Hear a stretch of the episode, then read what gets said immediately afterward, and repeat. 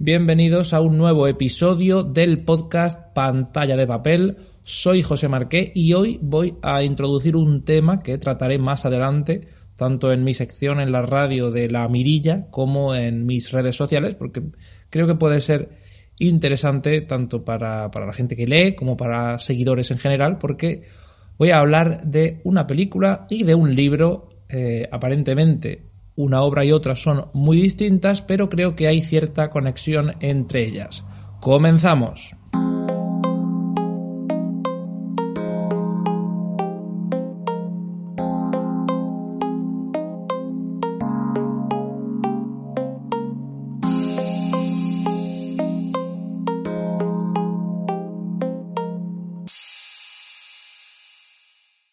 Un lado tenemos El corazón de las tinieblas de Joseph Conrad y al otro la película de 1975 de Rocky Horror Picture Show.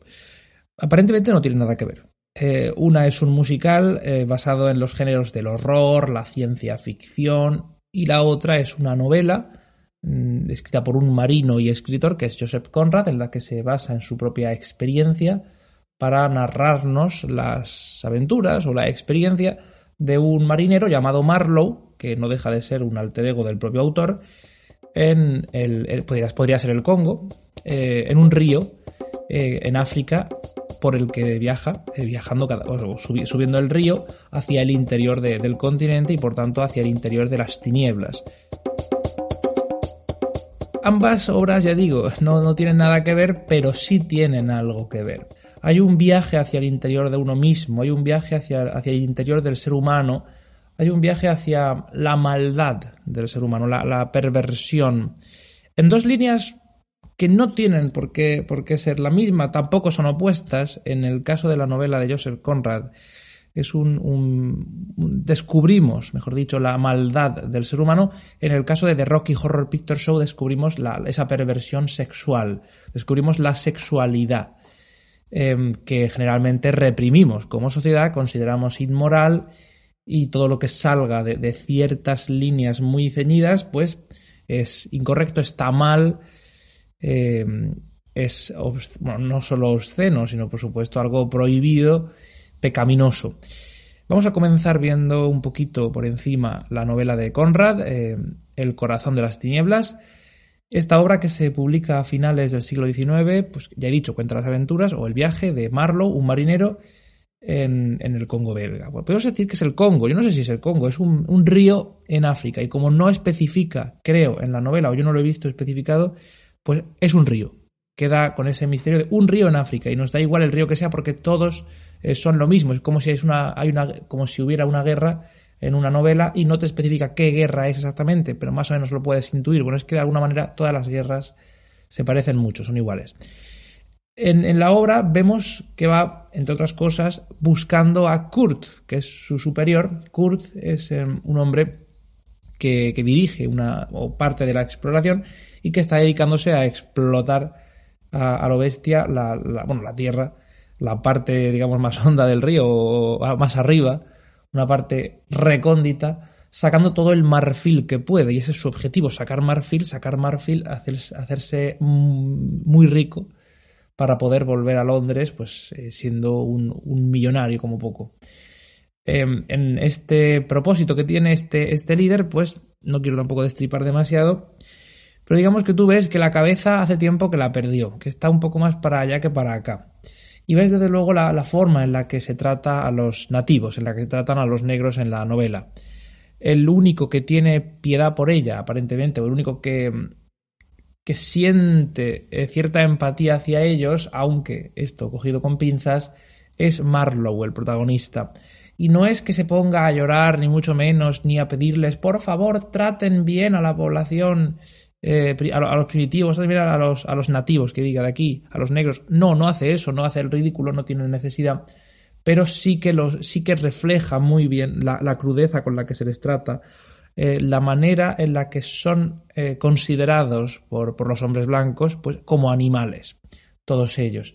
A través de descripciones como cuando pasa un grupo de, de negros, todos ellos encadenados, arrastrando los eslabones, con ese ruido metálico de las cadenas. Eh, todo ello nos muestra el, trato inhumano que se les da. No es una misión de exploración eh, que se vende, se vende como una, claro, en Londres y demás, lo venden como vamos a, culturizar, vamos a llevar, a, iba a decir, nuestras ideas de progreso. En cierta manera así es. Vamos a llevar cultura a esa gente, vamos a llevarles la religión, vamos a llevarles eh, los bienes, las bondades de nuestra civilización y sin embargo no es así. Es un vamos a explotarles para coger sus tesoros, sus, su riqueza de su tierra y traérnosla, traérnosla para hacernos ricos y punto. Cueste lo que cueste, cueste la vida de quien cueste, tanto la vida de los negros, por supuesto, que no vale nada para ellos, como la vida de los blancos, que tampoco vale nada. Ese viaje subiendo por el río es un viaje al interior de uno mismo, es el mismo viaje que viven los personajes, cada uno por su cuenta, lo, así lo cuenta el protagonista, es un viaje hacia el interior del ser humano en su complejidad para descubrir la maldad que hay dentro, para ver que eh, lo del el mito del buen salvaje pues no es cierto. El ser humano no es bueno por naturaleza, no lo hace mostrándote al primitivo o al nativo como alguien malo, sino al revés, mostrándote al inglés, el civilizado, el que se supone que es bueno, como alguien eh, capaz de las mayores atrocidades por un puñado de marfil, por un puñado de colmillos o de cualquier tesoro, por dinero en general.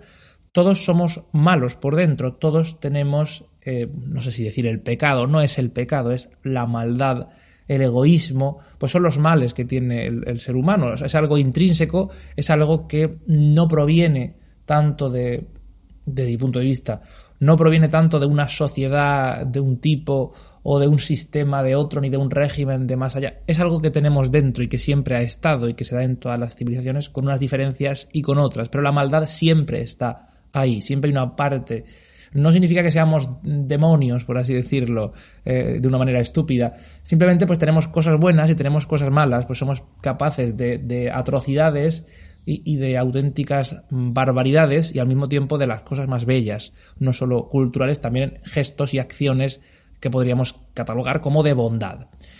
Esto, ya digo, es lo que vemos en el corazón de las tinieblas. Pasamos a ver ahora, para poder eh, establecer una conexión, The Rocky Horror Picture Show, esta película inspirada en el musical, eh, con Tim Curry, Susan Sarandon, muchos más. El caso es que The Rocky Horror Picture Show es una película muy curiosa. Eh, si no la habéis visto, por supuesto que os la recomiendo. No voy a destripar más de la cuenta.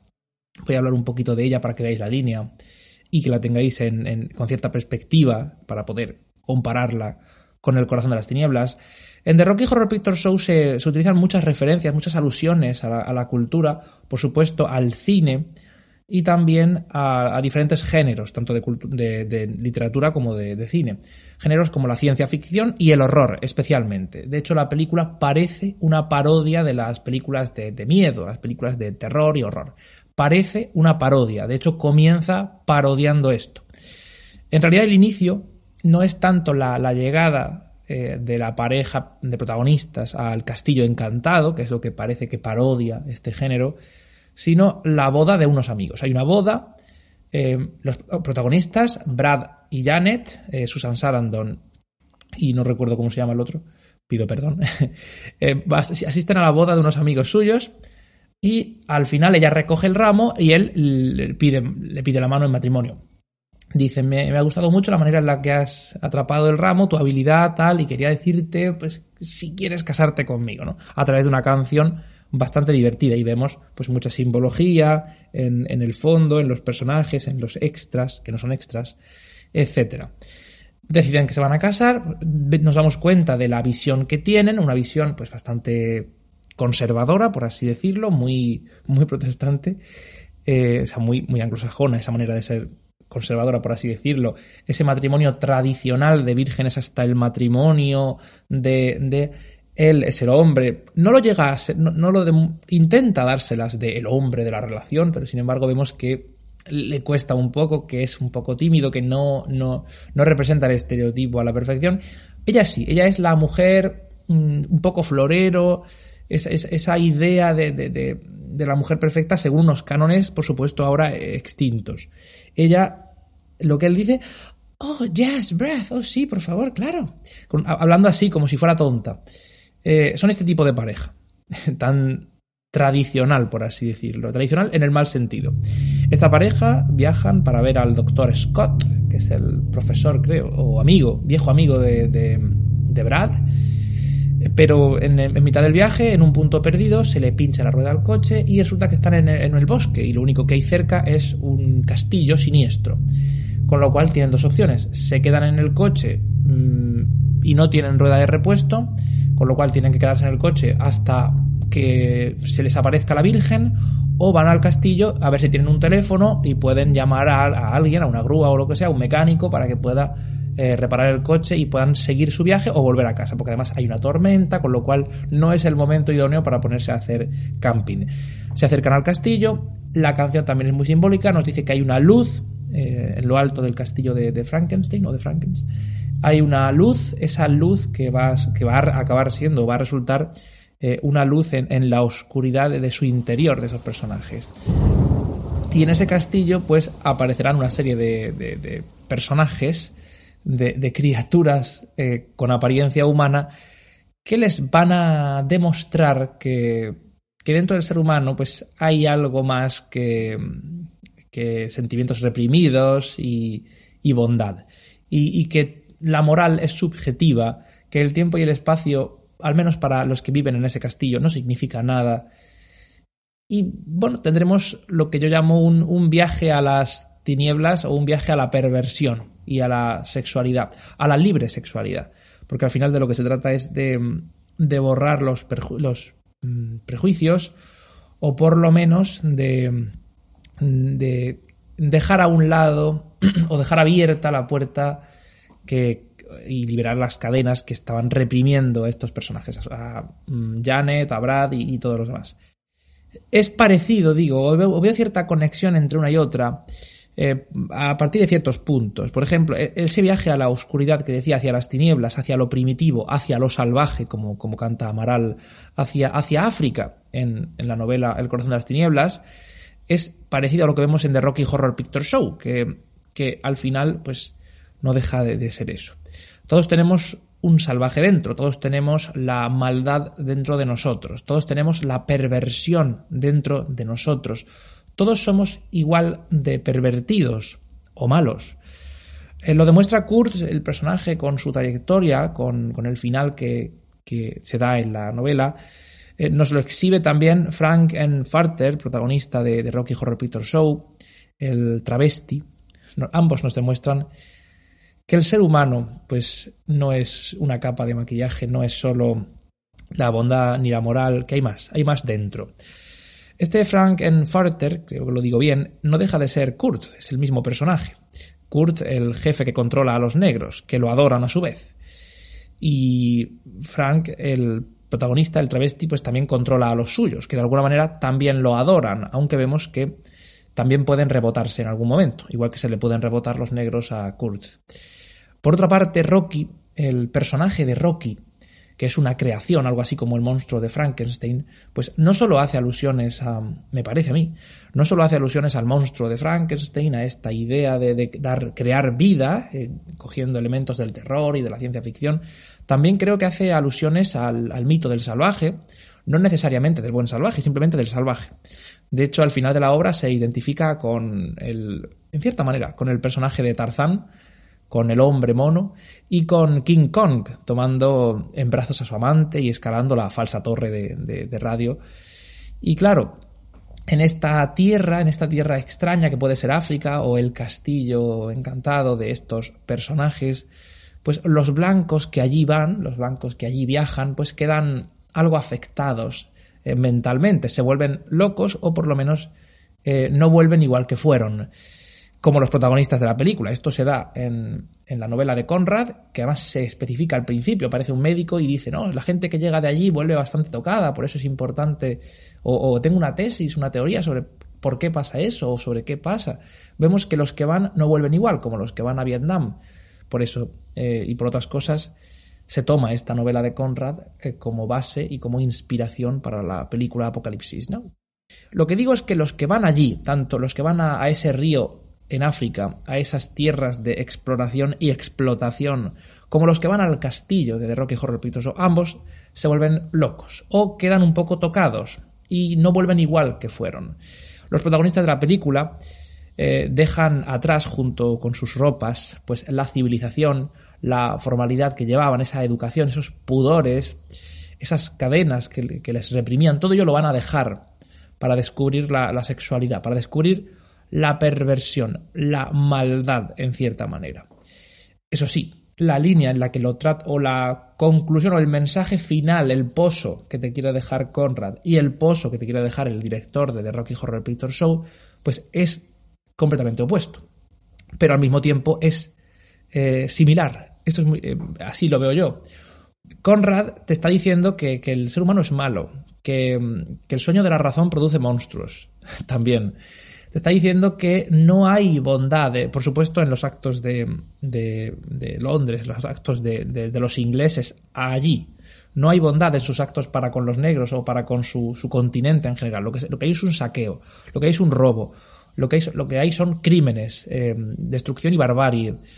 Te está diciendo que lo que se piensa que son los negros, lo que ven en esa sociedad primitiva, eh, esos, esos, por así decirlo, mm, elementos negativos que se, que se cree que tienen los negros o que son los negros malos, asesinos, eh, caníbales, en realidad es lo que son los ingleses, es lo que es el hombre blanco, es lo que son todos los hombres, todos los hombres y las mujeres, es el ser humano, esa es la condición del ser humano, capaz de, las, de, la, de, la, de maravillas y de, hacer la belleza y capaz de, eh, de la destrucción y de la barbarie.